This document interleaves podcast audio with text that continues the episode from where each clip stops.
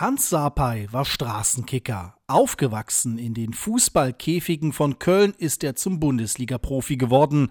Ein Lebensgefühl, das er mit der Baller League wieder transportieren will. Diesen Flair wieder zurückzuholen, den, den, den Jugendlichen auf eine Straße zu zeigen, ey, zocken muss keine 90 Minuten sein, muss einfach geil sein, Spaß haben, Freude. Entertainment und Fußball, das verspricht die Baller League. Sie will ihr Publikum vor allem über Streaming wie YouTube oder Twitch erreichen.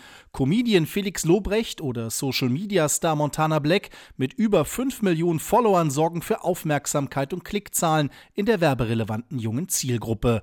Auch Hans Sapai hat mittlerweile einen erfolgreichen YouTube-Kanal. Ich werde jetzt da keine Rolle spielen. Ich bin ich bin Hans Sapai und ähm, versuche das da so, so auf den Platz zu bringen mit meiner Authentizität ähm, und ähm, einfach, ja, einfach ich selber zu sein. Der ehrgeizige Ex-Fußballprofi wird für sein Berliner Team Eintracht Spandau, das eigentlich im E-Sport-Bereich erfolgreich ist, nicht selbst gegen den Ball treten.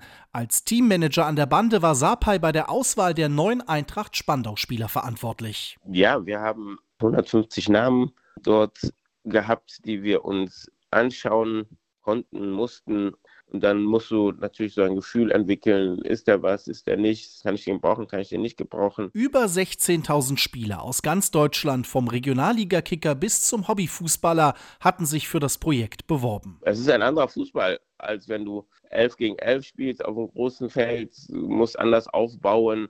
Theoretisch kann der Torwart mit rauskommen, du hast einen Mann Überzahl, man hat viel schnellere Situationen, viel mehr Eins gegen eins Situationen. Es ist schon komplett was anderes. Dazu tragen auch überraschende Regeländerungen während des Spiels bei. Der Ball darf nur einmal berührt werden, Tore zählen doppelt. Das soll mehr Spannung und Spektakel geben. Zwölf Teams spielen immer montags in Köln je einmal gegeneinander. Die besten vier ermitteln den Meister. Geht es nach Hans Sapai, heißt der Eintracht Spandau. Ich weiß gar nicht, was wir dann in die Höhe halten können, ob das eine Schale ist oder ein, ein Pokal. Ja, das Ziel ist wirklich dort, dort was zu gewinnen. Deswegen alle, alle Daumen drücken für Spandau. RBB 24 Inforadio vom Rundfunk Berlin-Brandenburg.